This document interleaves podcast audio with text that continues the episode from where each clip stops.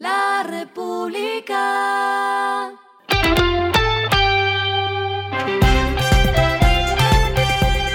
Al final de la jornada, esto es lo que debes saber sobre el comportamiento de los negocios, las finanzas y la economía. Las movidas de hoy fueron.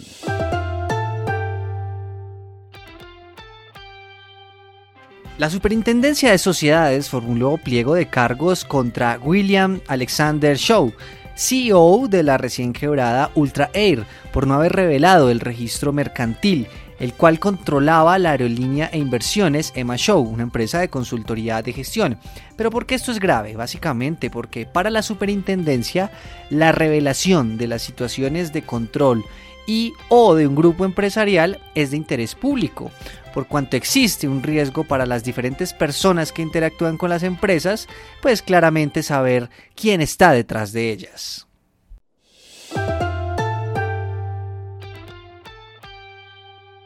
Los ingresos de ISA aumentaron 41% en el primer trimestre de 2023, en comparación con el mismo periodo del año pasado, los cuales sumaron 3,9 billones de pesos. El EBITDA se dio a 2,7 billones, creciendo 38% anual.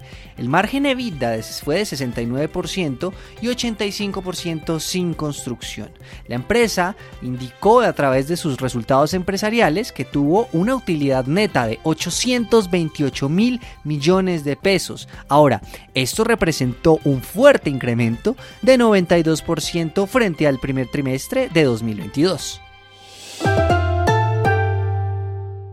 Lo que está pasando con su dinero.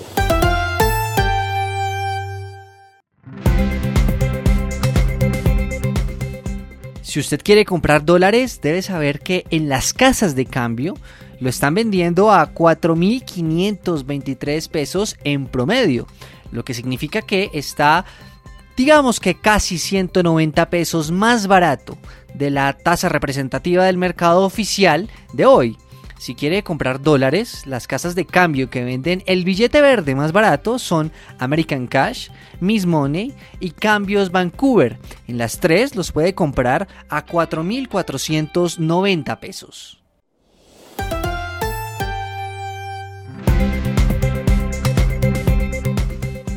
El dólar cerró en 4.667 pesos, bajó 46 pesos. El euro cerró en 5.158 pesos, mientras que el petróleo en su referencia Brent se cotizó en 71 dólares, tres días seguidos de caídas.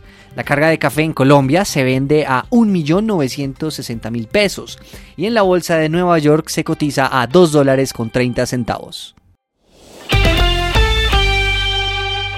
Lo clave en el día.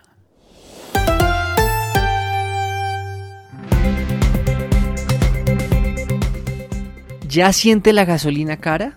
Y pues sí, quedan al menos seis meses de alzas del combustible para equipararlo con el precio internacional, meta del gobierno.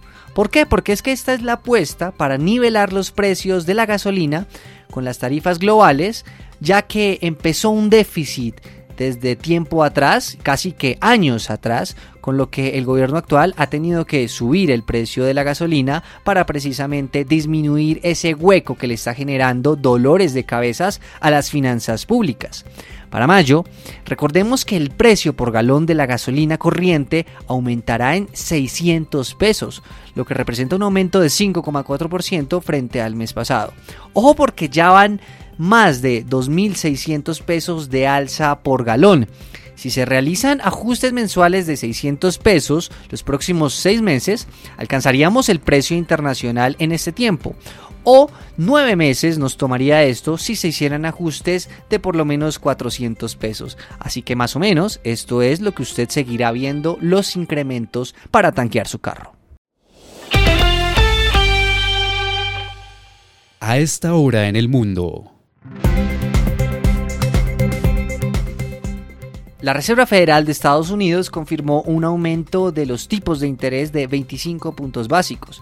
Así, la tasa de interés en ese país pasó de 5% a 5,25%, aunque se espera que para la próxima reunión de junio el Banco Central haga una pausa a la decisión de tasas. Y el respiro económico tiene que ver con este dato. República. Entre los 10 deportistas que más dinero ganan en el mundo sobresalen dos que todos muy bien conocemos. Cristiano Ronaldo, que encabeza el listado con 136 millones de dólares generados, seguido de Lionel Messi con un total de 130 millones de dólares. Aunque ojo, el ranking podría cambiar porque actualmente se encuentra por estos días de vacaciones con su familia en Arabia Saudita y ya parece que se negocia un acuerdo de 400 millones de dólares para que juegue en el fútbol árabe. La República.